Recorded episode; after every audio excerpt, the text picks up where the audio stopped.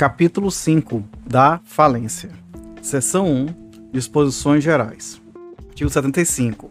A falência, ao promover o afastamento do devedor de suas atividades, visa a: inciso 1, preservar e a otimizar a utilização produtiva dos bens, dos ativos e dos recursos produtivos, inclusive os intangíveis da empresa. Inciso 2. Permitir a liquidação célere das empresas inviáveis com vistas à realocação eficiente de recursos na economia. E 3. Fomentar o empreendedorismo, inclusive por meio da viabilização do retorno célere do empreendedor falido à atividade econômica. Parágrafo 1. O processo de falência atenderá aos princípios da celeridade e da economia processual, sem prejuízo do contraditório, da ampla defesa dos demais princípios previstos no Código de Processo Civil. Parágrafo 2. A falência é mecanismo de preservação de benefícios econômicos e sociais decorrentes da atividade empresarial por meio da liquidação imediata do devedor e da rápida realocação útil de ativos na economia.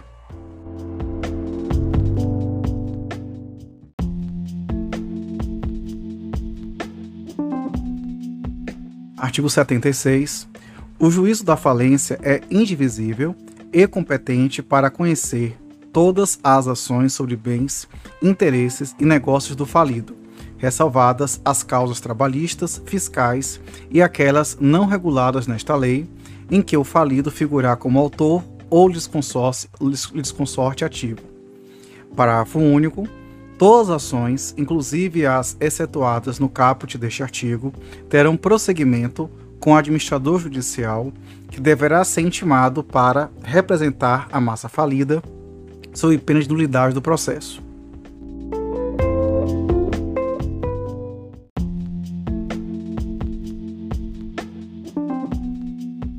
Artigo 77. A decretação da falência determina o vencimento antecipado das dívidas do devedor e dos sócios, ilimitada e solidariamente responsáveis, com abatimento proporcional dos juros, e converte todos os créditos em moeda estrangeira para a moeda do país, pelo câmbio do dia da decisão judicial, para todos os efeitos desta lei.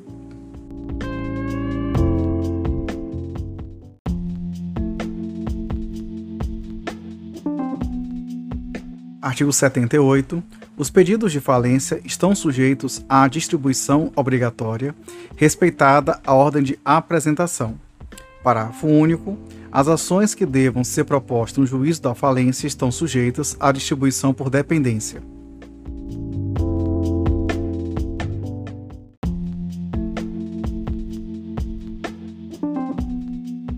Do 79 os processos de falência e seus incidentes preferem a todos os outros na ordem dos, dos feitos em qualquer instância.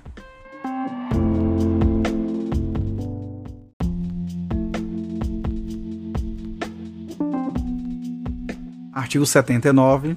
Considerar-se-ão habilitados os créditos remanescentes da recuperação judicial, quando definitivamente incluídos no quadro geral de credores, tendo prosseguimento as habilitações que estejam em curso.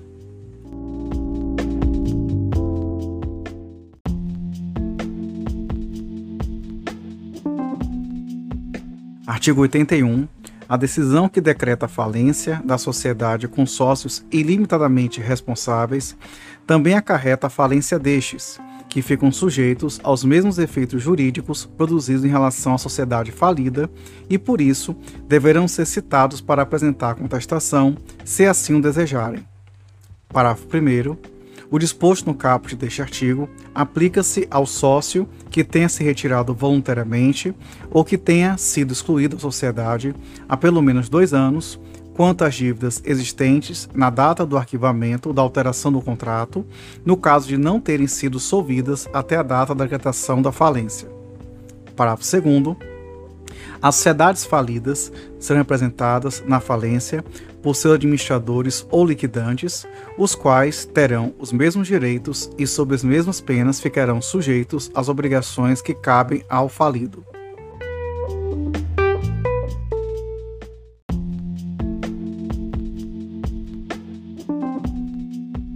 Artigo 82. A responsabilidade pessoal dos sócios de responsabilidade limitada dos controladores e dos administradores da sociedade falida, estabelecida nas respectivas leis, será apurado um próprio juízo da falência, independentemente da realização do ativo e da prova da sua insuficiência para cobrir o passivo, observado o procedimento ordinário previsto no Código de Processo Civil. Parágrafo 1 prescreverá em dois anos, contados do trânsito julgado da sentença de encerramento da falência, a ação de responsabilização prevista no caput deste artigo.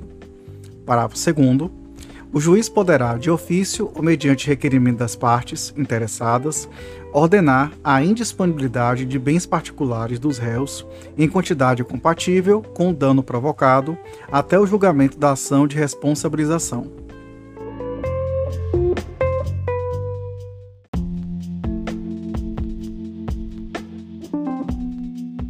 Seção 2 da classificação dos créditos. Artigo 83. A classificação dos créditos da falência obedece à seguinte ordem: Inciso 1. Os créditos derivados da legislação trabalhista, limitados a 150 salários mínimos por credor, e aqueles decorrentes de acidente de trabalho. Inciso 2. Os créditos gravados com direito real de garantia até o limite do valor do bem gravado Inciso 3. Os créditos tributários, independentemente da sua natureza e do tempo de constituição, exceto os extraconcursais e as multas tributárias. Inciso 4. Os créditos com privilégio especial a saber. A linha A. Os previstos no artigo 964 do Código Civil. A linha B. Os assim definidos em outras leis civis e comerciais, salvo disposição contrária desta lei. A linha C. Aqueles a cujos titulares a lei confira direito de retenção sobre a coisa dada em garantia. A linha D. Aqueles em favor dos microempreendedores individuais e das empresas e das microempresas e empresas de pequeno porte, de que trata a Lei Complementar 123, de 14 de dezembro de 2006. Inciso 4 revogado. Inciso 5.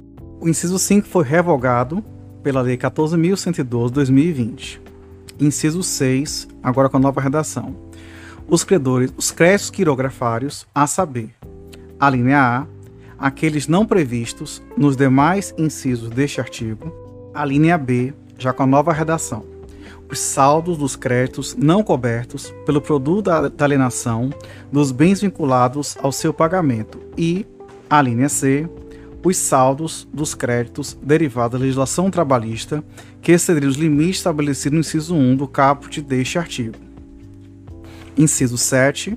As multas contratuais e as penas pecuniárias por infração das leis penais ou administrativas, incluídas as multas tributárias. Inciso 8. Os créditos subordinados a saber: a linha A, os previstos em lei ou contrato, a linha B, os créditos sócios e dos administradores sem vínculo empregatício, cuja contratação não tenha observado as condições estritamente comutativas e as práticas de mercado. Parágrafo 1. Para os fins do inciso 2 do caput deste artigo, será considerado como valor do bem objeto de garantia real a importância efetivamente arrecadada com a sua venda, ou no caso de alienação em bloco, o valor de avaliação é, do bem individualmente considerado. Parágrafo 2. Não são oponíveis à massa os valores decorrentes de direito de sócio ao recebimento de sua parcela do capital social na liquidação da sociedade. Parágrafo 3. As cláusulas penais dos contratos unilaterais não serão atendidas se suas obrigações nele estipuladas se vencerem em virtude da falência. Parágrafo 4 revogado pela Lei 14.112/2020. Parágrafo 5 para os fins do disposto nesta lei, os créditos cedidos a qualquer título manterão sua natureza e classificação.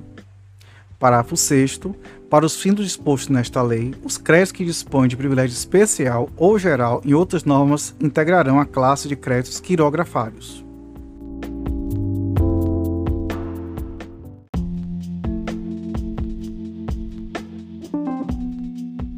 84 serão considerados créditos extraconcursais e serão pagos com precedência sobre os mencionados no artigo 83 desta lei na ordem a seguir aqueles relativos. Inciso 1 revogado, Inciso 1A, as quantias referidas nos artigos 150 e 51 desta lei. Inciso 1B, no valor ao valor efetivamente entregue ao devedor em recuperação judicial pelo financiador, em conformidade com o disposto na seção uh, ah, 4A do capítulo 3 desta lei. Inciso 1C, aos créditos em dinheiro objeto de restituição, conforme previsto no artigo 86 desta lei. Inciso 1D, as remunerações devidas ao administrador judicial e aos seus auxiliares, dos, aos reembolsos devidos a membros do comitê de credores e aos créditos derivados da legislação trabalhista ou decorrente de acidente de trabalho relativos a serviços prestados após a declaração da falência. Inciso 1E, as obrigações resultantes de atos jurídicos válidos praticados durante a reparação judicial, nos termos do artigo 67 desta lei ou após a declaração da falência. Inciso 2. As quantias fornecidas à massa falida pelos credores. Inciso 3. As despesas com arrecadação, administração, realização do ativo, distribuição do seu produto e custas do processo de falência. Inciso 4. As custas judiciais relativas às ações e execuções em que a massa falida tenha sido vencida. Inciso 5. Aos tributos relativos a fatos geradores ocorridos após a decretação da falência, respeitada a ordem estabelecida no artigo 83 desta lei. Parágrafo 1. As despesas referidas no inciso 1A do caput deste artigo serão pagas pelo administrador judicial com recursos disponíveis em caixa. Parágrafo 2 o disposto neste artigo não afasta a hipótese prevista no artigo 122 desta lei.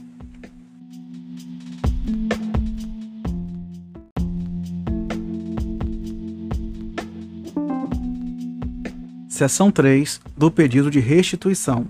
Artigo 85. O proprietário de bem arrecadado no processo de falência ou que se encontre em poder do, do devedor na data da decretação da falência poderá pedir a sua restituição. Parágrafo único. Também pode ser pedida a restituição de coisa vendida a crédito e entregue ao devedor nos 15 dias anteriores ao requerimento de sua falência, se ainda não alienada.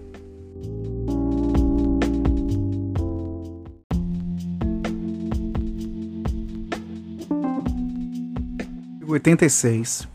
Proceder-se-á a restituição em dinheiro. Inciso 1.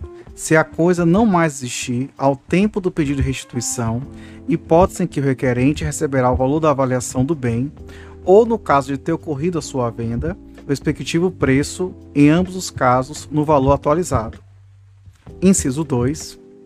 Dá importância é, ao devedor, em moeda corrente nacional, decorrente de adiantamento a contrato de câmbio para exportação, na forma do artigo 75, parágrafos 3 e 4 da Lei 4.728, de 14 de julho de 65, desde que o prazo total da operação, inclusive eventuais prorrogações, não exceda o previsto nas normas específicas da autoridade competente. Inciso 3 os valores entregues, dos valores entregues ao devedor pelo contratante de boa-fé, na hipótese de revogação ou ineficácia do contrato, conforme disposto no artigo 116 desta lei. Inciso 4. As fazendas públicas, relativamente a tributos passíveis de retenção na fonte, de desconto de terceiros ou de subrogação e valores recebidos pelos agentes arrecadadores de não recolhidos e não recolhidos aos cofres públicos. Parágrafo único revogado é, pela Lei 14.112 de 2020.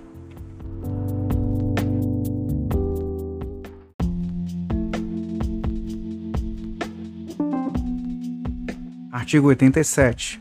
O pedido de restituição deverá ser fundamentado e descreverá a coisa reclamada. Parágrafo 1. O juiz mandará autuar em separado o requerimento com os documentos que o instruírem e determinará a intimação do falido, do comitê, dos credores e do administrador judicial para que, no prazo sucessivo de cinco dias, se manifestem, valendo como contestação a manifestação contrária à restituição. Parágrafo 2. Contestado o pedido, de, pedido e deferidas as provas porventura requeridas, os designará ao de instrução e julgamento se necessária. Parágrafo 3 não havendo provas a realizar, os autos serão concluídos para a sentença.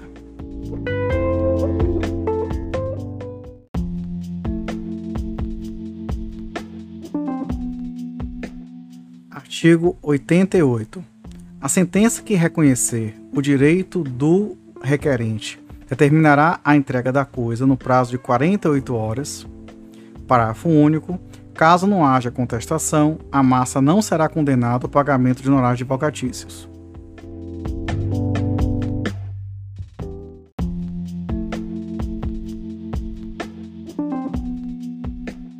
Artigo 89.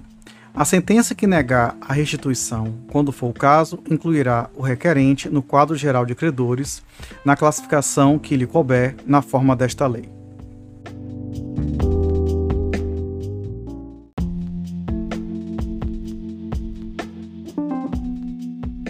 Artigo 90. Da sentença que julgar o pedido de restituição, caberá apelação sem efeito suspensivo. Parágrafo único o autor do pedido de restituição que pretender receber o bem ou a quantia reclamada antes do trânsito em julgado é, da sentença prestará caução.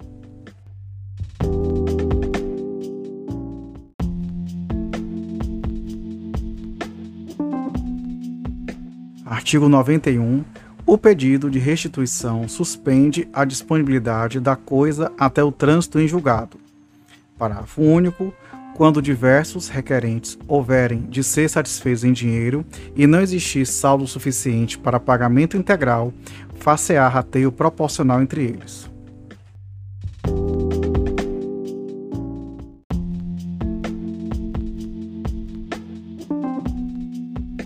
Artigo 92. O requerente que tiver obtido êxito no seu pedido ressarcirá a massa falida ou a quem tiver suportado as despesas de conservação da coisa reclamada.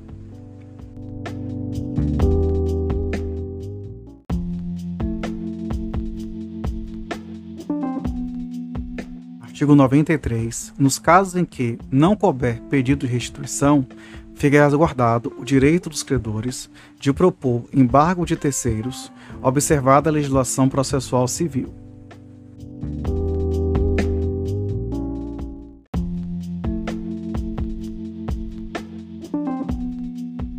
Seção 4 do procedimento para a decretação da falência.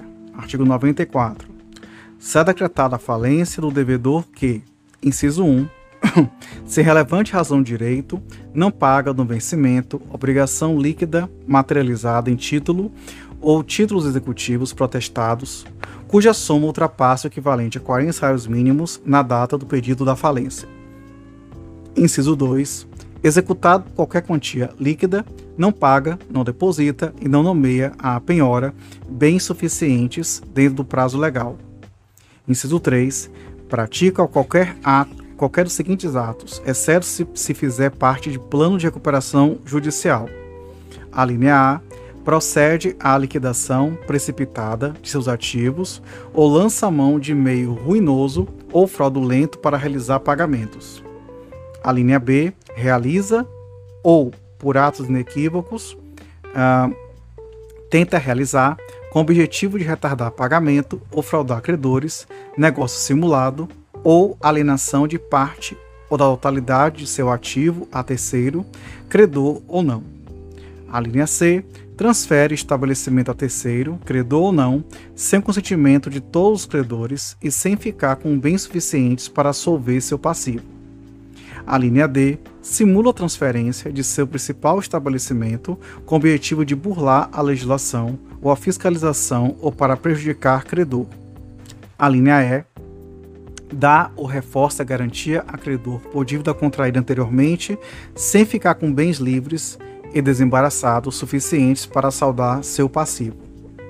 A linha F ausenta-se sem deixar representante habilitado e com recursos suficientes para pagar os credores, abandona o estabelecimento ou tenta ocultar-se de seu domicílio, do local de sua sede ou de seu principal estabelecimento. A linha G deixa de cumprir, no prazo estabelecido, a obrigação assumida no plano de recuperação judicial. Parágrafo 1. uh, credores podem reunir-se em litisconsórcio a fim de perfazer o limite mínimo para o pedido de falência com base no inciso 1 do caput deste artigo. Parágrafo 2 ainda que líquidos não legitimam o pedido de falência os créditos que nela não se possa reclamar. Parágrafo 3 na hipótese do inciso 1 do caput deste artigo, o pedido de falência será instruído com os títulos executivos na forma do parágrafo único do artigo 9 desta lei, acompanhados, em qualquer caso, respectivos instrumentos de protesto para fim falimentar nos termos da legislação específica. Parágrafo 4 na hipótese do inciso 2 do caput deste artigo, o pedido de falência será instruído com certidão expedida pelo juízo em que se processa a execução. Parágrafo 5 na hipótese do inciso 3 do caput deste artigo, o pedido de falência escreverá os fatos que a caracterizam, juntando-se as provas que houver, especificando-se as que serão produzidas.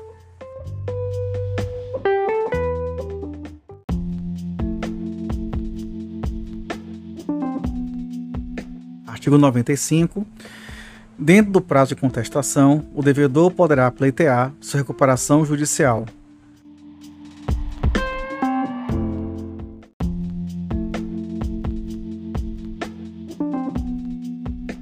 Artigo 96. A falência requerida com base no artigo 94, inciso 1 do caput desta lei, não será decretada se o requerido provar. Inciso 1, falsidade do título. Inciso 2, prescrição. Inciso 3, nulidade de obrigação ou de título.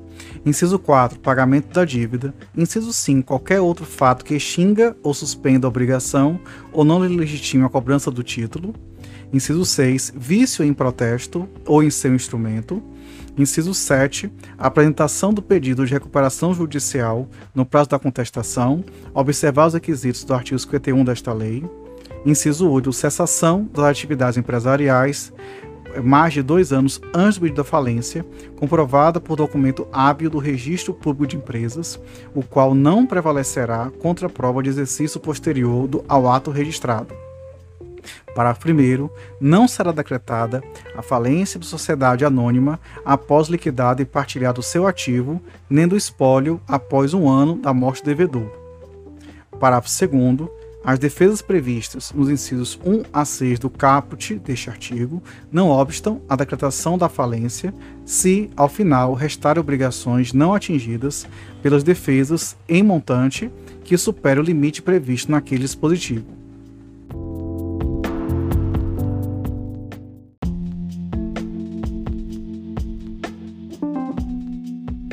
Artigo 97. Podem requerer a falência do devedor. Inciso 1. O próprio devedor, na forma do disposto nos artigos 105 a 107 desta lei. Inciso 2. O cônjuge sobrevivente, qualquer herdeiro devedor ou inventariante. Inciso 3. O cotista ou acionista do devedor, na forma da lei ou do ato constitutivo da sociedade. Inciso 4. Qualquer credor. Parágrafo 1 o credor empresário apresentará a certidão de registro público de empresas que comprova a regularidade de suas atividades.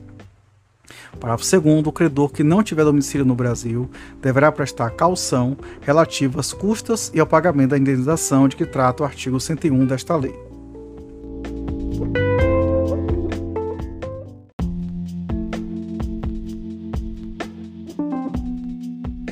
Artigo 98. Citado, o devedor poderá apresentar contestação no prazo de 10 dias. Parágrafo único. Nos pedidos baseados nos incisos 1 e 2 do caput norte 94 desta lei, o devedor poderá, no prazo da contestação, depositar o valor correspondente ao total do crédito, acrescido de correção monetária, juros e honorários advocatícios, hipótese em que a falência não será decretada, e caso julgado procedente pedido de falência, os ordenará o levantamento do valor pelo autor.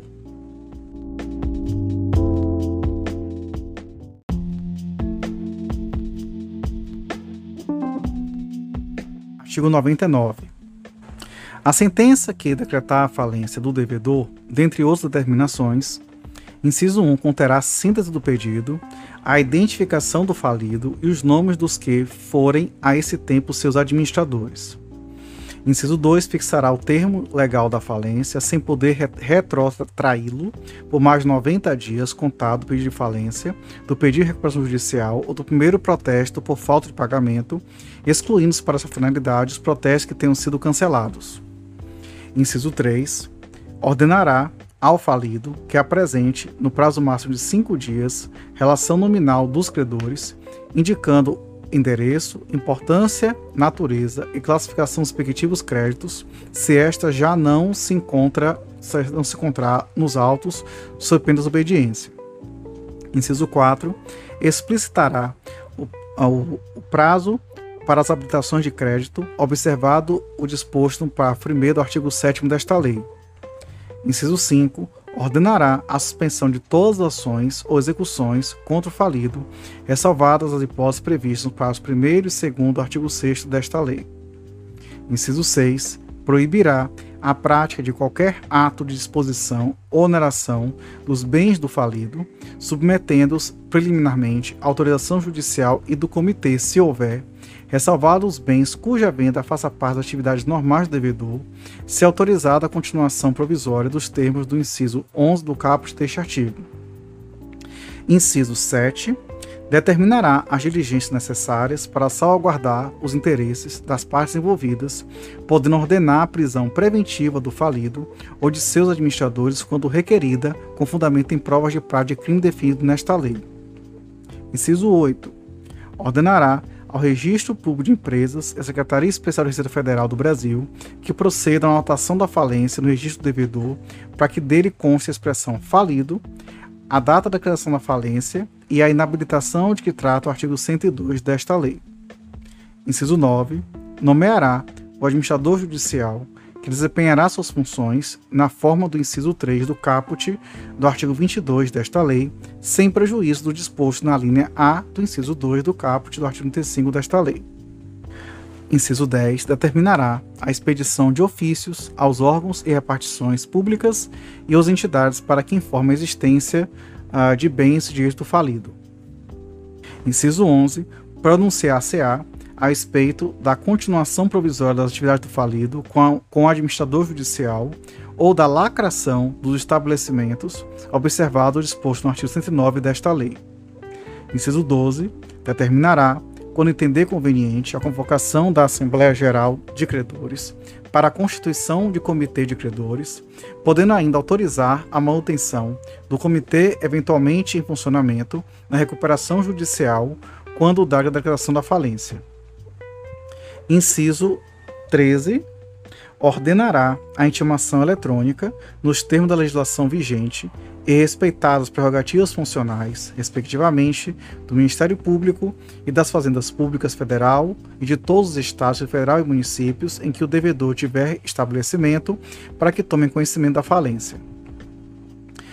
Parágrafo 1 o juiz ordenará a publicação edital eletrônico com a íntegra da decisão que decreta a falência em relação de credores apresentada pelo falido.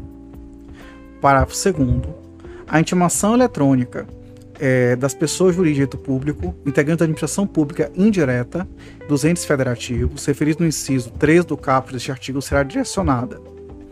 Inciso 1. No âmbito federal, a Procuradoria-Geral Federal e a Procuradoria-Geral do Banco Central do Brasil. Inciso 2. No âmbito dos Estados e do Distrito Federal, a respectiva Procuradoria-Geral, a qual competirá da ciência a eventual órgão de representação judicial específico das entidades interessadas. E, inciso 3. No âmbito dos municípios, a respectiva Procuradoria-Geral, ou se inexistir, ao gabinete do prefeito, a qual competirá da ciência eventual órgão de representação judicial específico das entidades interessadas. Parágrafo 3 Após decretada a quebra, convolado da recuperação judicial em falência, o administrador deverá, no prazo de até 60 dias, contado do termo de nomeação, apresentar para apreciação do juiz plano detalhado de realização dos ativos, inclusive com estimativa de tempo não superior a 180 dias a partir da juntada de cada auto de arrecadação, na forma do inciso 3 do caput do artigo 22 desta lei.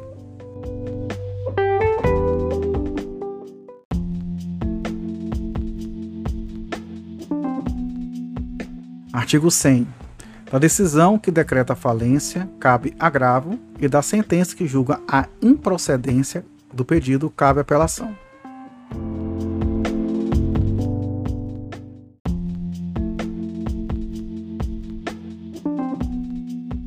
Artigo 101.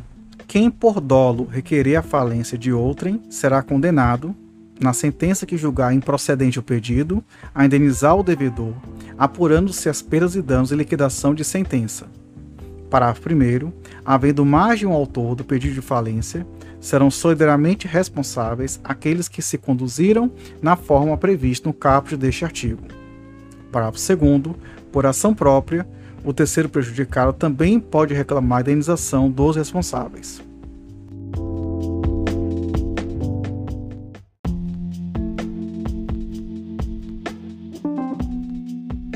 Seção 5. Da inabilitação empresarial dos direitos e deveres do falido. Artigo 102 o falido fica inabilitado para exercer qualquer atividade empresarial a partir da decretação da falência e até a sentença que extingue suas obrigações, respeitado o disposto no parágrafo 1 do artigo 131 desta lei. Parágrafo único. Findo o período de inabilitação, o falido poderá requerer ao juiz da falência que proceda à respectiva anotação em seu registro.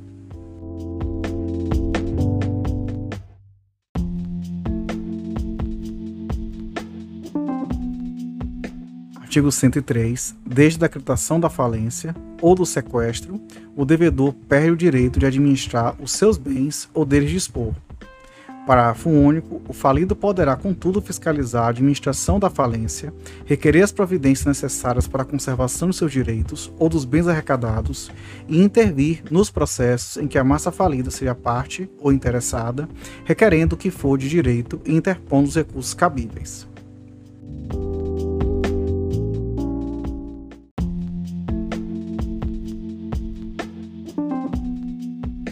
Artigo 104. A decretação da falência impõe aos seus representantes legais do falido os seguintes deveres: Inciso 1. Assinar nos autos, desde que intimado da decisão, termo de comparecimento com indicação do nome, da nacionalidade, do estado civil e do endereço completo do domicílio e declarar, para constar no referido termo, diretamente ao administrador judicial, em dia e local e hora por designados por prazo não superior a 15 dias após a decretação da falência é o seguinte: a linha A, as causas determinantes de, da sua falência quando requerido pelos credores. A linha B, tratando-se de sociedade, os nomes e endereços de todos os sócios, acionistas controladores, diretores ou administradores, apresentando o contrato, o estatuto social e a prova do respectivo registro, bem como suas alterações. A linha C, o nome do contador encarregado da escrituração dos livros obrigatórios. A linha D, os mandatos que porventura tenha otorgado, indicando o seu objeto, nome e endereço do mandatário. A linha E, seus bens imóveis e os móveis que não se encontram no estabelecimento. A linha F, se faz parte de outra sociedade exibindo o respectivo contrato. A linha G, suas contas bancárias, aplicações, títulos em cobrança e processo em andamento em que for autor ou réu. Inciso 2. Entregar ao administrador judicial os seus livros obrigatórios e os demais instrumentos de escrituração pertinentes que os encerrará por termo. Inciso 3. Não se ausentar do lugar onde se processa a falência sem motivo justo e comunicação expressa ao juiz e sem deixar procurador bastante sob penas combinadas na lei. Inciso 4. Comparecer a todos os atos da falência, podendo ser representado o procurador quando não for indispensável sua presença. Inciso 5. Entregar ao administrador judicial, para arrecadação, todos os bens, papéis, documentos e senhas de acesso a sistemas contábeis, financeiros e bancários, bem como indicar aqueles que porventura estejam em poder de terceiros. Inciso 6 prestar informações reclamadas pelo juiz, é, administrador judicial, credor ou Ministério Público sobre as circunstâncias e os fatos que interessem a falência. Inciso 7. Auxiliar o administrador judicial com zelo e presteza. Inciso 8. Examinar as habilitações de crédito apresentadas. Inciso 9. Assistir ao levantamento, à verificação do balanço e ao exame dos livros. Inciso 10. Manifestar-se sempre que for determinado pelo juiz. Inciso 11. Apresentar ao administrador judicial a relação de seus credores em arquivo eletrônico no dia em que prestar as declarações referidas no inciso 1 do caput deste artigo. Inciso 12. Examinar e dar parecer sobre as contas do administrador judicial. Parágrafo único. Faltando ao cumprimento de quaisquer dos deveres que esta lei lhe impõe, após intimado pelo juiz a fazê-lo, responderá o falido por crime de desobediência.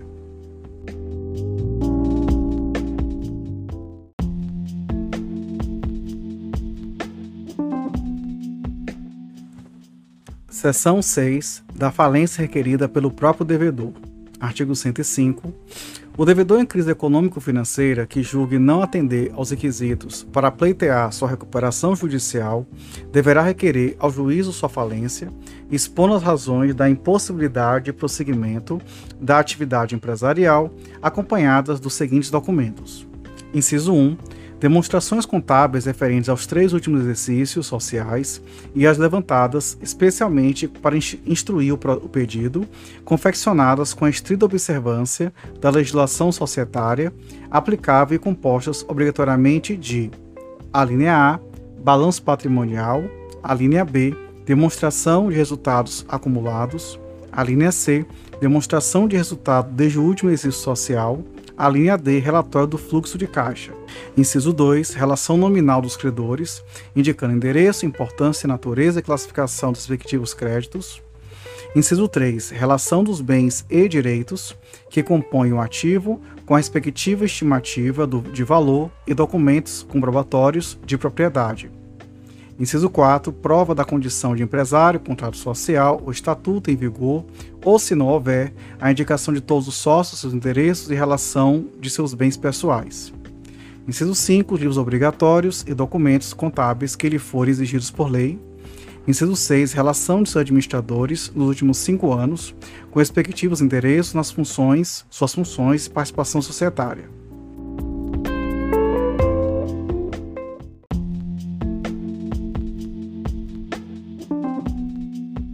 Artigo 106. Não estando o pedido regularmente instruído, o juiz determinará que seja emendado.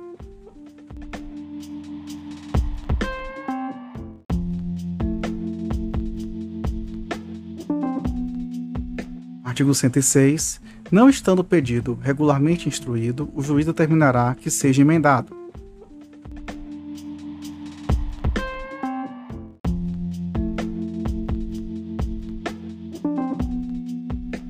Artigo 107. A sentença que decretar a falência do devedor observará a forma do artigo 99 desta lei. Parágrafo único. Decretada a falência, aplicam-se integralmente os dispositivos relativos à falência é, requeridas pelas pessoas referidas nos incisos 2 a 4 do caput do artigo 97 desta lei.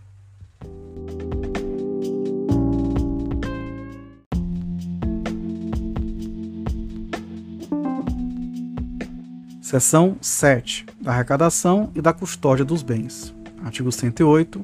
Ato contínuo, assinatura do termo de compromisso. O administrador judicial efetuará a arrecadação dos bens e documentos e a avaliação dos bens, separadamente ou em bloco, no local em que se encontrem, requerendo ao juiz, para esses fins, as medidas necessárias. Parágrafo 1. Os bens arrecadados ficarão sob a guarda do administrador judicial ou de pessoa por ele escolhida, sob a responsabilidade daquele, podendo o falido ou qualquer de seus representantes ser nomeado depositário dos bens. Parágrafo 2 o falido poderá acompanhar a arrecadação e a avaliação. Parágrafo 3 o produto dos bens penhorados ou por outras formas apreendidos se entrará para a massa, cumprindo ao juiz deprecar a requerimento do administrador judicial às autoridades competentes, determinando sua entrega. Parágrafo 4 não serão arrecadados os bens absolutamente impenhoráveis. Parágrafo 5 ainda que haja avaliação em bloco, o bem objeto de garantia real será também avaliado separadamente para fins do parágrafo 1 do artigo 83 desta lei.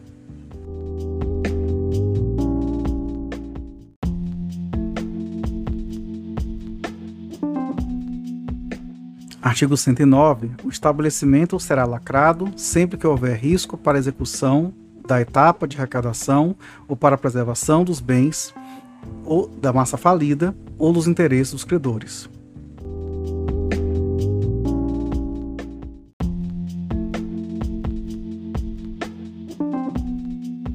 Artigo 110. O auto de arrecadação, composto pelo inventário e pelo respectivo laudo de avaliação dos bens, será assinado pelo administrador judicial, pelo falido, os representantes e por outras pessoas que conciliarem ou presenciarem o ato. Parágrafo 1. Não sendo possível a avaliação dos bens no ato da arrecadação, o administrador judicial requererá ao juiz concessão de prazo para apresentação do laudo de avaliação, que não poderá exceder 30 dias contados da apresentação do auto de arrecadação. Parágrafo 2. Serão referidos no inventário, inciso 1, os livros obrigatórios e os auxiliares ou facultativos do devedor, designando-se o estado em que se acham, número e denominação de cada um, páginas escrituradas, data do início da escrituração e do último lançamento, e se os livros obrigatórios estão revestidos das formalidades legais. Inciso 2. Dinheiro, papéis, títulos de crédito, documentos e outros bens da massa falida. Inciso 3. Os bens da massa falida em poder de terceiro, a título de guarda, depósito, penhor ou retenção. Inciso 4. Os bens indicados como propriedade de terceiros ou reclamados por estes, mencionando-se essa circunstância. Parágrafo 3. Quando possível, os bens referidos no parágrafo 2 deste artigo serão individualizados. Parágrafo 4. Em relação aos bens imóveis, o administrador judicial, no prazo de 15 dias após sua arrecadação, exibirá certidões de registro extraídas posteriormente da declaração da falência, é, com todas as indicações que nele constarem.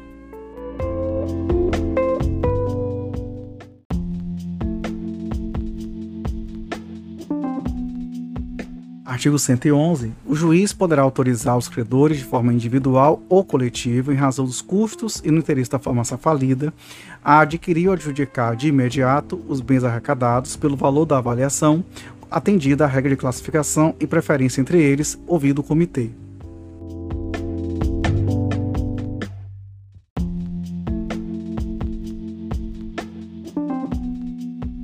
Artigo 112. Os bens arrecadados poderão ser removidos desde que haja necessidade de sua melhor guarda e conservação, hipótese em que permanecerão em depósito sob a responsabilidade do administrador judicial mediante compromisso.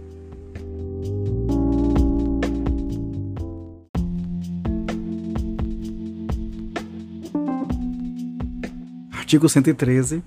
Os bens perecíveis, deterioráveis, sujeitos a considerável desvalorização ou que sejam de conversão arriscada, conservação arriscada, desculpe, ou dispendiosa, poderão ser vendidos antecipadamente após a arrecadação e a avaliação, mediante autorização judicial ouvidos do comitê e o falido no prazo de 48 horas.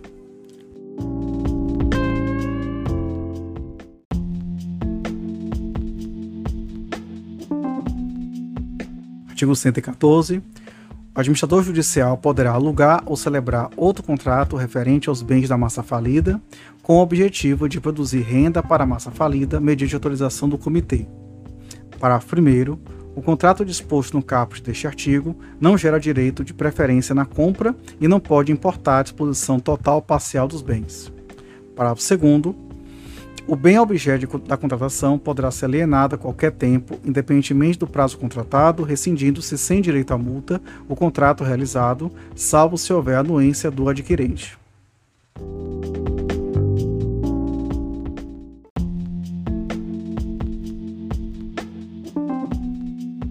Artigo 114-A.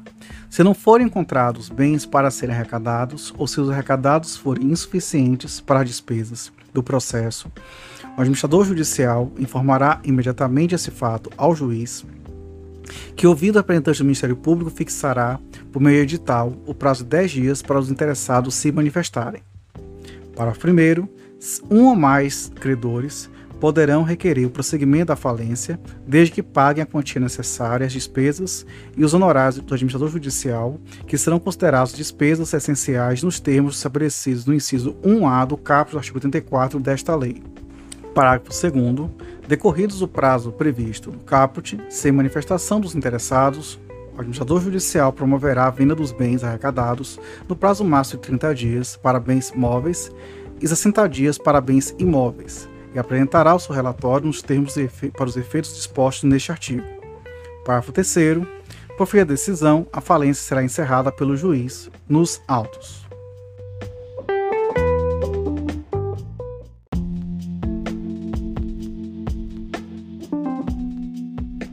Seção 8. Dos efeitos da, decretação da falência sobre as obrigações do devedor. Artigo 115. A decretação da falência sujeita a todos os credores que somente poderão exercer seus direitos sobre os bens do falido e do sócio ilimitadamente responsável na forma que a lei prescrever.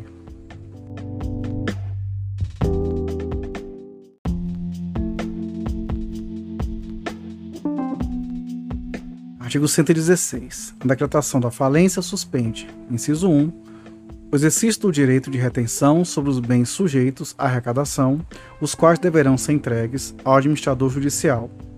Inciso 2. O exercício do direito de retirada, o recebimento do valor de suas cotas ou ações por do sócio da sociedade falida.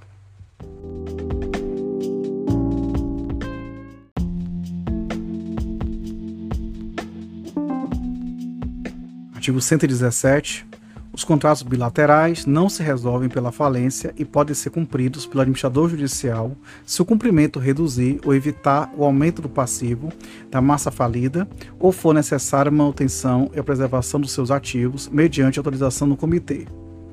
Parágrafo 1. O contratante pode interpelar o administrador judicial no prazo de até 90 dias, contado a assinatura do termo de sua nomeação, para que, dentro de 10 dias, declare se, declare se cumpre ou não o contrato. Parágrafo 2. A declaração negativa ou silêncio do administrador judicial confere ao contraente o direito à indenização, cujo valor apurado em processo ordinário constituirá crédito quirografário.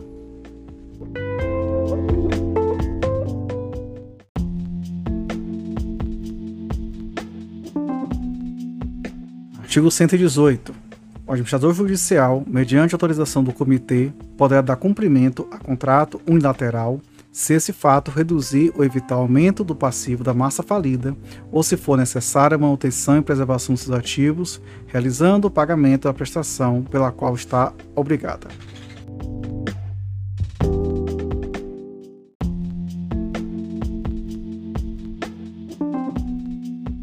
Artigo 119. As relações contratuais a seguir mencionadas prevalecerão as seguintes regras. Inciso 1. O vendedor não pode obstar a entrega de coisas pedidas ao devedor e ainda em trânsito se o comprador, antes do requerimento da falência, as tiver revendido, sem fraude, às vistas das faturas e, e conhecimento de transporte, entregues ou remetidos pelo vendedor.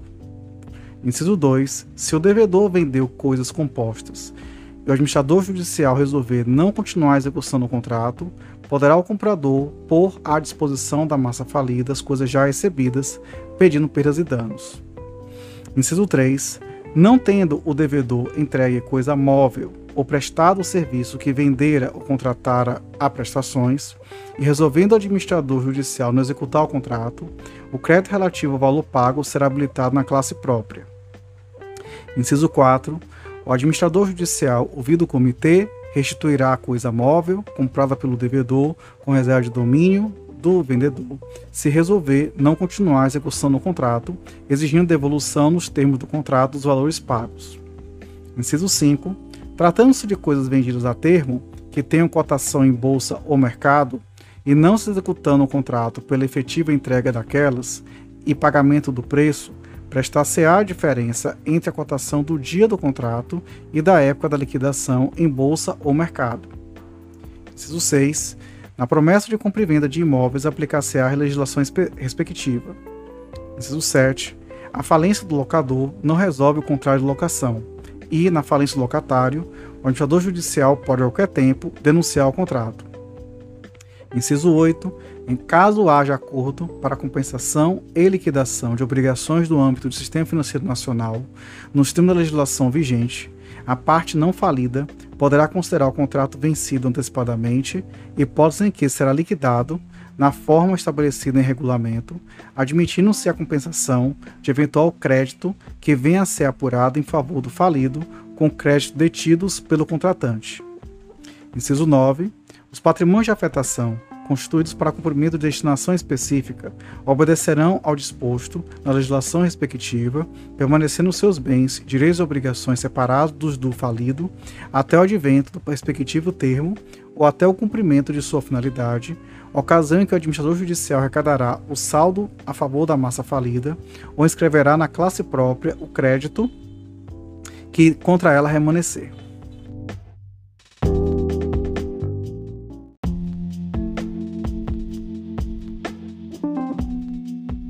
Artigo 120. O mandato conferido pelo devedor antes da falência para a realização de negócios cessará seus efeitos com a decretação da falência, cabendo ao mandatário prestar conta de sua gestão.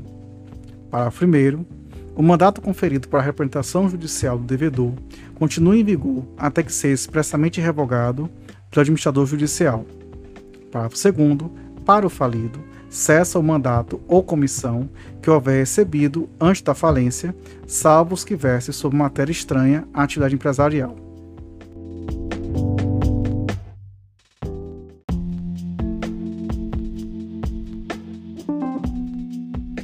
Artigo 121.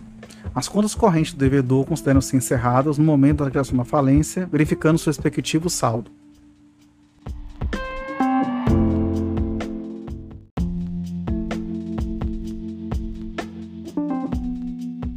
Artigo 122. Compensam-se, com preferência sobre todos os demais credores, dívidas do devedor vencidas até o dia da decretação da falência, provenham o vencimento de sentença de falência ou não, obedecidos os requisitos da legislação civil.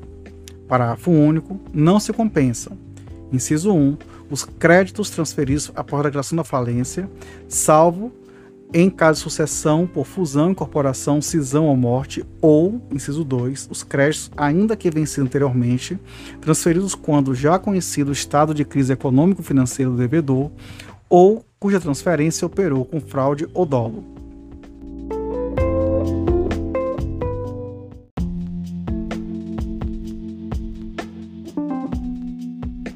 Artigo 123. Se o falido fizer parte de alguma sociedade como sócio comanditário ou cotista, para a massa falida entrarão somente os haveres que na sociedade ele possuir e forem apurados na forma estabelecida no contrato ou estatuto social. Parágrafo 1. Se o contrato ou estatuto social nada disciplinar a respeito, a apuração facial judicialmente, salvo se, por lei, pelo contrato ou estatuto, a sociedade tiver de liquidar-se caso em que os haveres do falido, somente após o pagamento de todo o passe da sociedade, entrarão para a massa falida. Parágrafo 2. Nos casos de condomínio indivisível de que participe o falido, o bem será vendido e deduzir-se-á do valor arrecadado que for devido aos demais condôminos, facultada a estes a compra de quota parte do falido nos termos da melhor proposta obtida.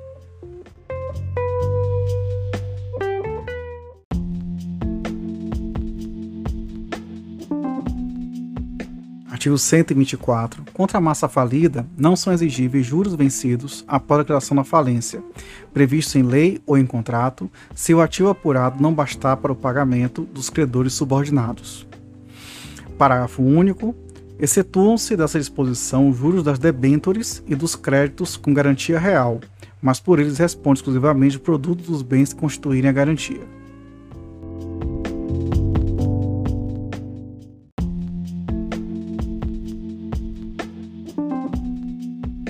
Artigo 125. Na falência do espólio, ficará suspenso o processo de inventário, cabendo ao administrador judicial a realização de atos pendentes em relação aos direitos e obrigações da massa falida.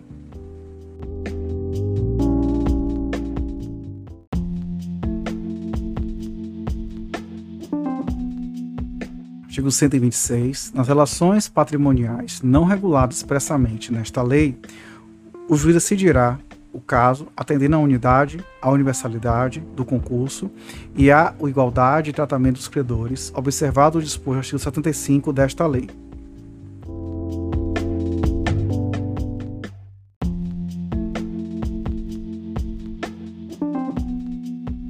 Artigo 127.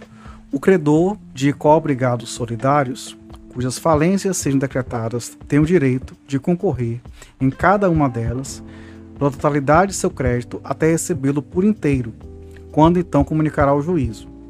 Parágrafo 1. O disposto no caput deste artigo não se aplica ao falido cujas obrigações tenham sido extintas por sentença, na forma do artigo 159 desta lei. Parágrafo 2. Se o credor ficar integralmente pago por uma ou por diversas massas co-obrigadas, as que pagaram terão direito de regressivo contra as demais, em proporção à parte que pagaram e aquela que cada uma tinha a seu cargo. Parágrafo 3 se a soma dos valores pagos ao credor em todas as massas co-obrigadas exceder o valor total do crédito, o valor será devolvido às massas na proporção estabelecida no parágrafo 2 deste artigo. Parágrafo 4 se os co-obrigados eram, eram garantes uns dos outros, o excesso de que trata o parágrafo 3 deste artigo pertencerá, conforme a ordem das obrigações, às massas co-obrigados que tiverem o direito de ser garantidas.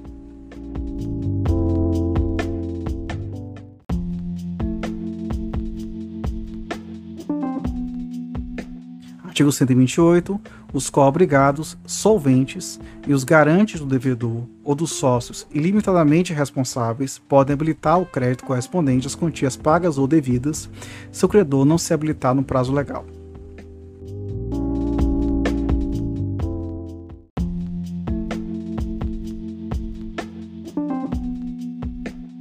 Seção 9 da ineficácia e da revogação de atos praticados antes da falência. Artigo 129.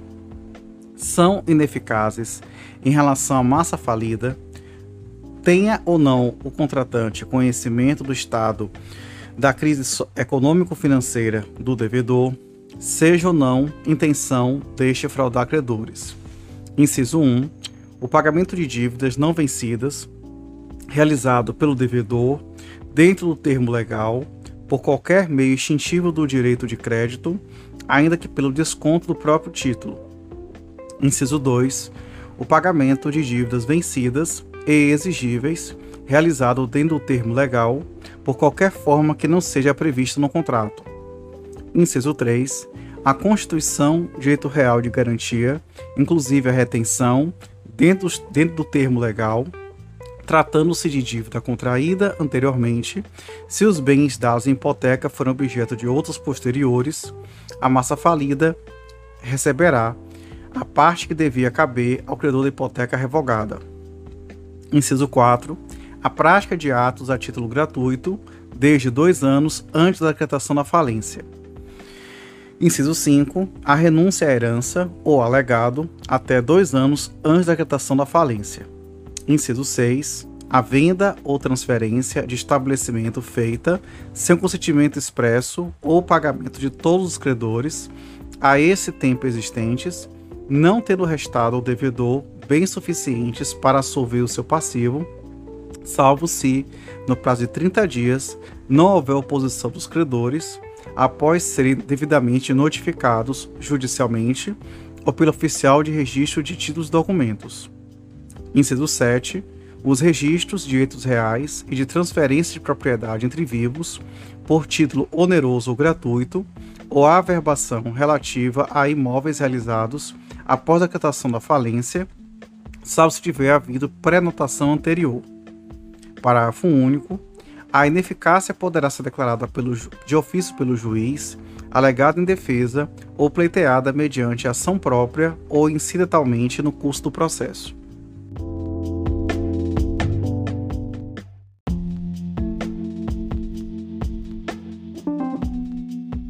Artigo 130. São revogáveis os atos praticados com a intenção de prejudicar os credores, provando-se o conluio fraudulento entre o devedor e o terceiro, que com ele contratar e o efetivo prejuízo sofrido pela massa falida.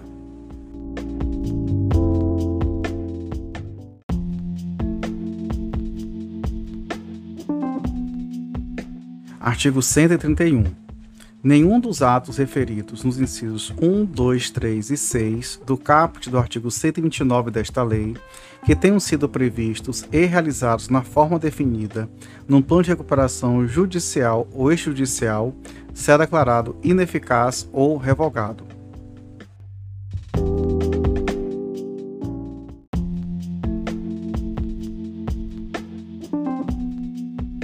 Artigo 132. A ação revocatória de que trata o artigo 130 desta lei deverá ser proposta pelo administrador judicial, por qualquer credor ou pelo Ministério Público no prazo de três anos, contado da decretação da falência.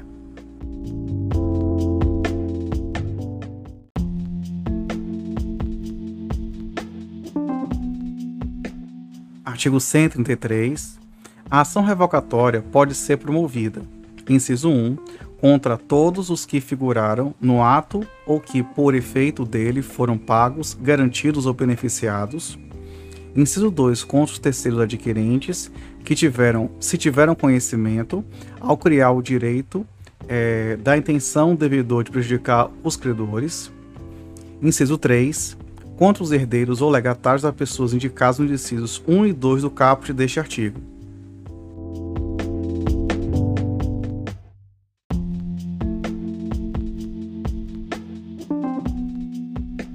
Artigo 134.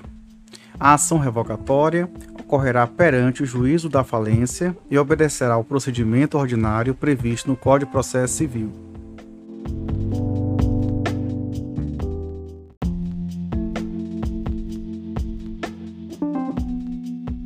Artigo 135.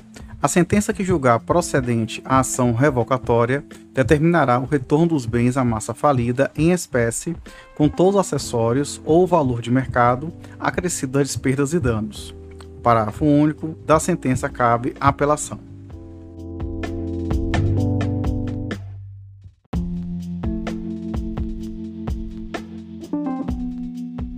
Artigo 136.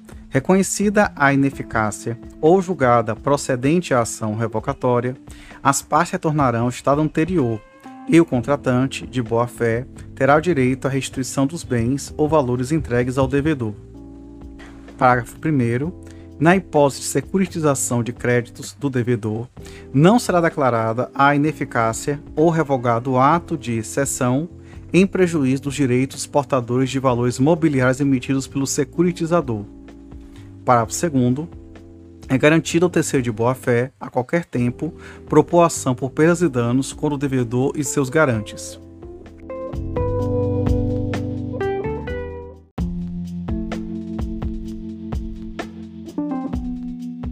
Artigo 137. O juiz poderá, a requerimento do autor da ação revocatória, ordenar com medida preventiva, na forma da Lei Processual Civil, o sequestro dos bens retirados do patrimônio do devedor que esteja em poder de terceiros.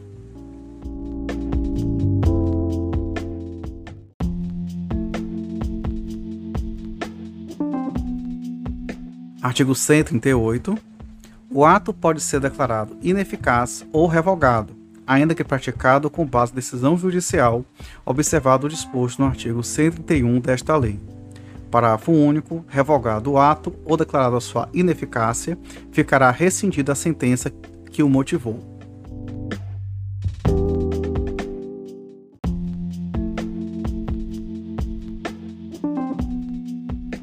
Seção 10 da realização do ativo.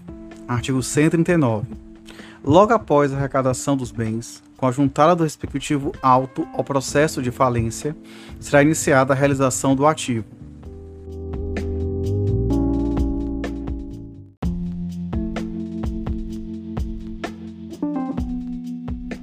Artigo 140. A alienação dos bens será realizada de uma das seguintes formas, observada a seguinte ordem de preferência. Inciso 1.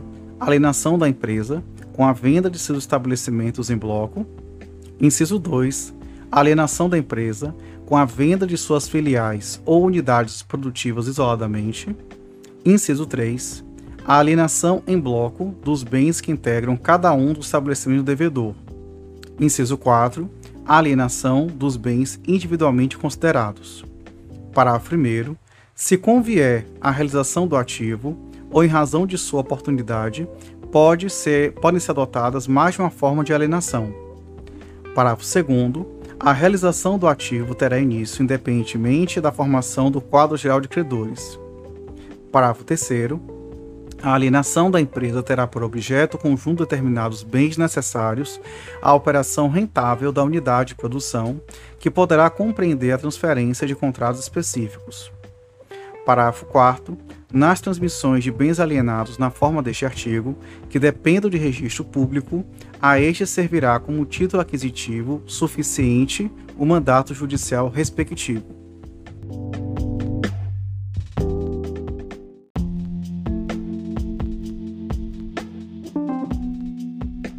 Artigo 141. A, na alienação conjunta ou separada de ativos, inclusive da empresa ou de suas filiais, promovida sob qualquer das modalidades que trata o artigo 142, inciso 1. Todos os credores, observada a ordem de preferência definida no artigo 33 desta lei, subrogam-se no produto e na realização do ativo.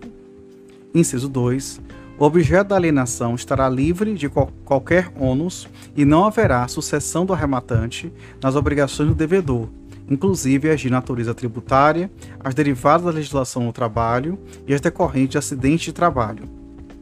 Parágrafo 1. O disposto no inciso 2 do caput deste artigo não se aplica quando o rematante for, inciso 1, só sociedade falida ou sociedade controlada pelo falido, Inciso 2. Parente em linha reta ou colateral até o terceiro grau, consanguíneo ou afim, do falido ou de sócio de sociedade falida. Ou, inciso 3. Identificado como agente do falido com o objetivo de fraudar a sucessão. Parágrafo 2.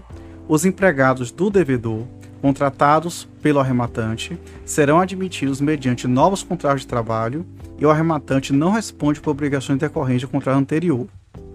Parágrafo 3 a alienação das modalidades que trata o artigo 142 desta lei poderá ser realizada com compartilhamento de custos operacionais por duas ou mais empresas em situação falimentar.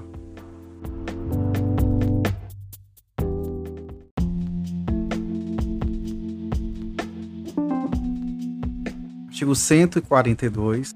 A alienação de bens dá-se-á por uma das seguintes modalidades. Inciso 1 leilão eletrônico, presencial ou híbrido. Incisos 2 e 3 revogados. Inciso 4. Processo competitivo, organizado, promovido por agente especializado e de reputação ilibada, cujo procedimento deverá ser detalhado em relatório anexo ao plano de realização do ativo ou do plano de recuperação judicial, conforme o caso. Inciso 5.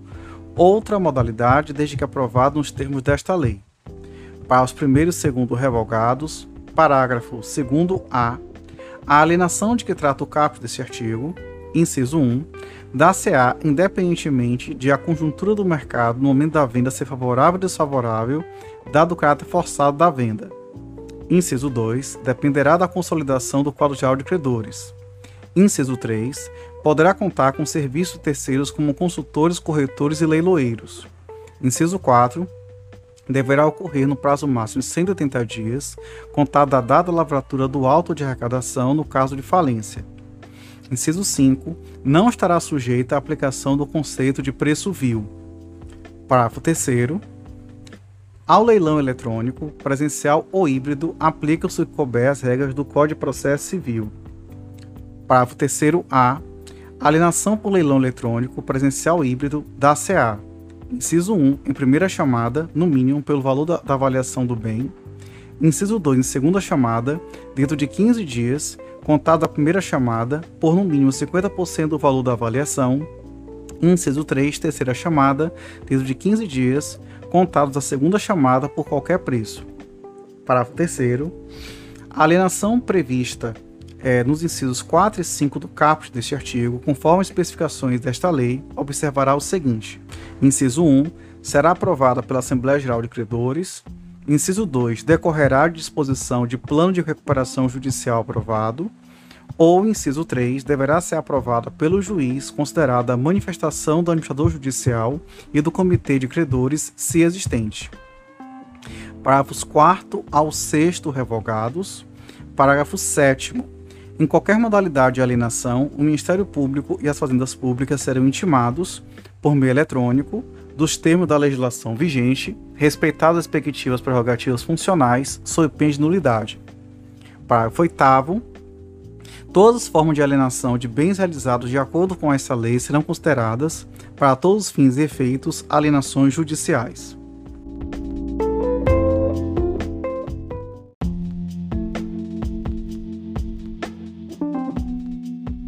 Artigo 143. Em qualquer das modalidades de alienação referidas no artigo 142 desta lei, poderão ser apresentadas impugnações por quaisquer credores, pelo devedor ou pelo Ministério Público, no prazo de 48 horas da arrematação, hipótese em que os autos serão concluídos ao juiz, que no prazo de cinco dias decidirá sobre as impugnações e, julgando-as improcedentes, ordenará a entrega dos bens ao arrematante, respeitadas as condições estabelecidas no edital. Parágrafo 1. As impugnações baseadas no valor da venda de bens somente serão recebidas se acompanhadas de oferta firme do impugnante ou de terceiro para aquisição do bem, respeitados os termos do edital, por valor presente superior ao valor da venda e de depósito calcionário equivalente a 10% do valor oferecido. Parágrafo 2 A oferta de que trata o 1 deste artigo vincula o impugnante e o terceiro ofertante como se rematante fossem. Parágrafo 3 Se houver margem de impugnação baseada no valor da venda do bem, somente terá seguimento aquela que tiver o maior, maior valor presente entre elas. Parágrafo 4 a suscitação infundada de vício na alienação pelo impugnante será considerada ato atentatório à dignidade da justiça e sujeitará o suscitante à reparação dos prejuízos causados e às penas previstas no Código de Processo Civil para, para comportamentos análogos.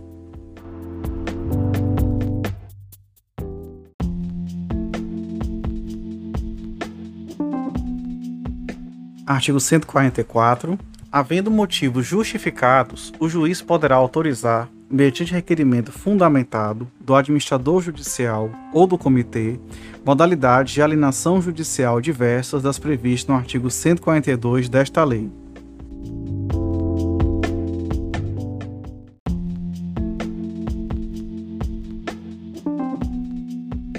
Artigo 144-A. Frustrada a tentativa de venda dos bens de massa falida e não havendo proposta concreta dos credores para assumi-los, os bens poderão ser considerados sem valor de mercado e destinados à doação. Parágrafo único. Se não houver interessados na doação referida no caput deste artigo, os bens serão devolvidos ao falido.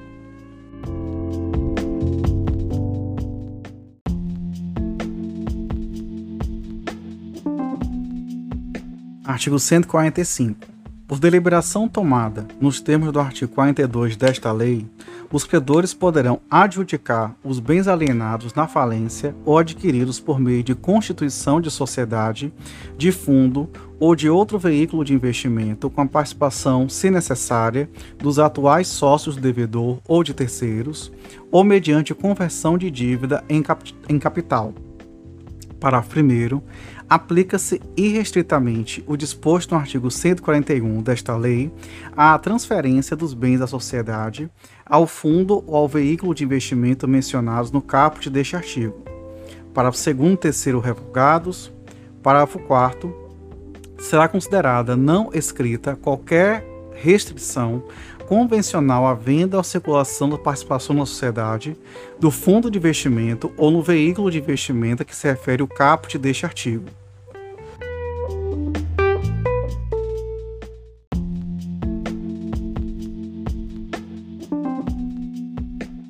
Artigo 146.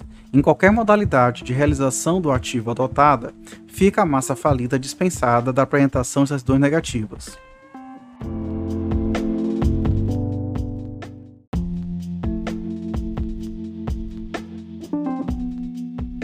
Artigo 147. As garantias recebidas a qualquer título serão imediatamente depositadas em conta remunerada de instituição financeira, atendidos os requisitos da lei ou das normas de organização judiciária.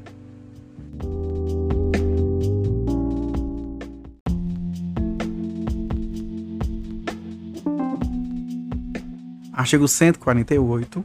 O administrador judicial fará constar do relatório de que trata a linha P do inciso 3 do artigo 22 os valores eventualmente recebidos no mês vencido, explicitando a forma de distribuição dos recursos entre credores, observado o disposto no artigo 149 desta lei.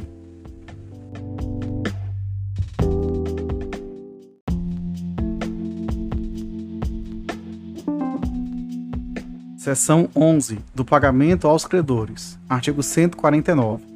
Realizadas as restituições, pagos os créditos extraconcursais, na forma do artigo 84 desta lei, e consolidado o quadro geral de credores, as importâncias recebidas com a realização do ativo serão destinadas ao pagamento dos credores, atendendo à classificação prevista no artigo 83 desta lei, respeitados os demais dispositivos desta lei e as decisões judiciais que determinaram reserva de importâncias. Parágrafo 1. Havendo reserva de importâncias, os valores a ela relativos ficarão depositados até o julgamento definitivo do crédito. E, no caso de não ser este finalmente reconhecido, no todo ou em parte, os recursos depositados serão objeto de rateio suplementar entre os credores remanescentes. Parágrafo 2. Os credores que não procederem no prazo fixado pelo juiz ao levantamento dos valores que lhe couberam em rateio serão intimados a fazê-lo no prazo de 60 dias, após o qual os recursos serão objeto de rateio suplementar entre os credores remanescentes.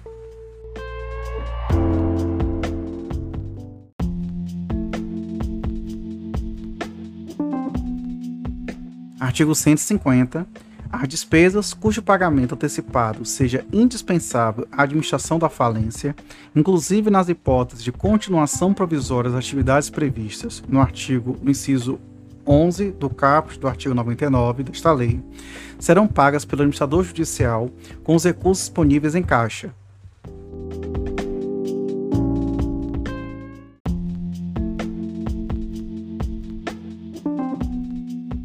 Artigo 151 os créditos trabalhistas de natureza estritamente salarial, vencidos nos três meses anteriores à decretação da falência, até o limite de cinco salários mínimos por trabalhador, serão pagos tão logo há disponibilidade em caixa.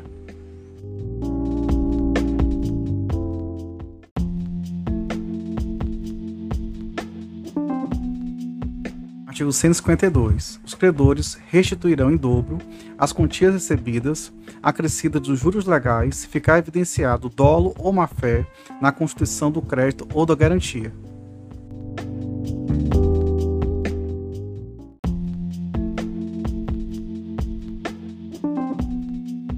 Artigo 153. Pagos todos os credores, o saldo, se houver, será entregue ao falido.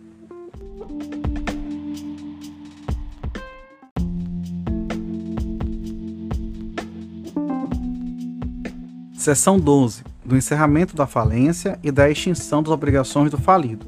Artigo 154. Concluída a realização de todo o ativo e distribuído o produto entre os credores, o administrador judicial apresentará suas contas ao juiz no prazo de 30 dias. Parágrafo 1. As contas, acompanhadas dos documentos comprobatórios, serão prestadas em autos apartados que, ao final, serão apensados aos autos de falência.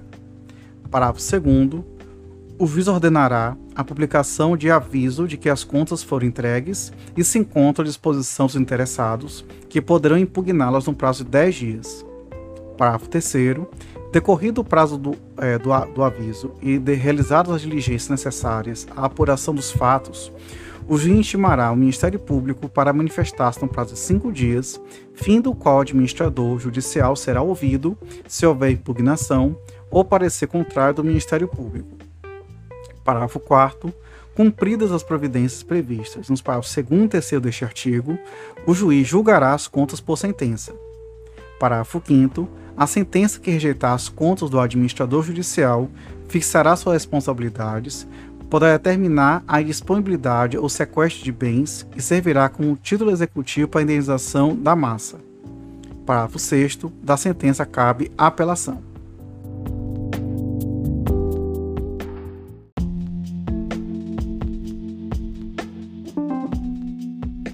Artigo 155.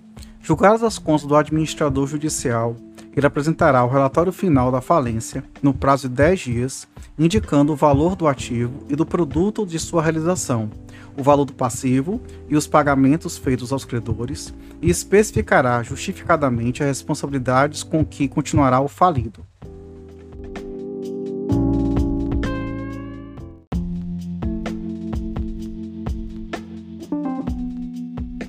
Artigo 156. Apresentado o relatório final, o juiz encerrará a falência por sentença e ordenará a intimação eletrônica às fazendas públicas, federal e de todos os estados, Distrito Federal e municípios, em que o devedor tiver estabelecido, estabelecimento, desculpe, determinará a baixa da, da falida no Cadastro Nacional de Pessoa Jurídica, CNPJ, expedido pela Secretaria Especial da Receita Federal do Brasil.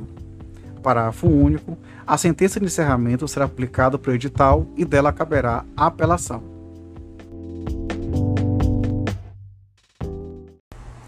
O artigo 157 foi revogado pela Lei 14.112/2020.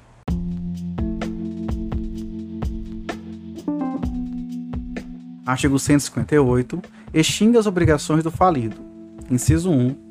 O pagamento de todos os créditos. Inciso 2. O pagamento após realizar o todo ativo de mais de 25% dos créditos quirografários, facultado ao falido o depósito da quantia necessária para atingir a referida porcentagem, se para isso não tiver sido suficientemente a, suficiente a integral liquidação do ativo. Inciso 3, revogado. Inciso 4, também revogado. Inciso 5, o decurso do prazo de três anos, contra a decretação da falência, ressalvada a utilização dos bens arrecadados anteriormente, que serão destinados à liquidação para satisfação dos credores habilitados ou com pedido de reserva realizado. Inciso 6. O encerramento da falência nos termos do artigo 114-A ou 156 desta lei.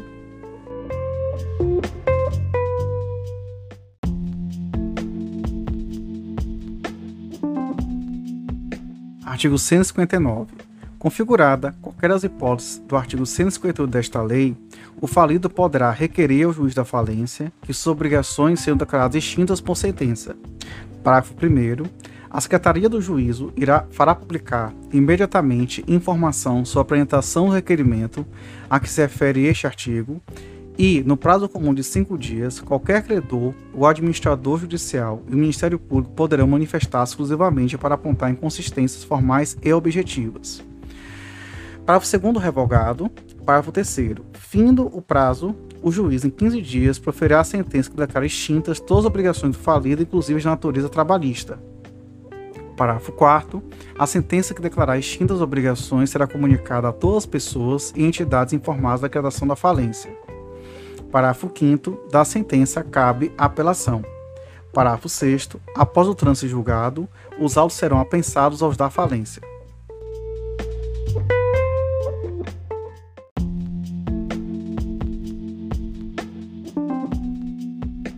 Artigo 159-A. A sentença que de declarar extintas as obrigações do falido, nos termos do artigo 159 desta lei, somente poderá ser rescindida por ação incisória na forma do Código de Processo Civil, a pedido de qualquer credor, caso verifique o falido tenha sonegado bens, direitos ou rendimentos de qualquer espécie anteriores à data do requerimento a que se refere o artigo 159 desta lei. Parágrafo único. O direito à rescisão de que trata o caput deste artigo extinguir-se-á no prazo de dois anos, contada a data do trânsito em julgado a sentença que trata o artigo 159 desta lei.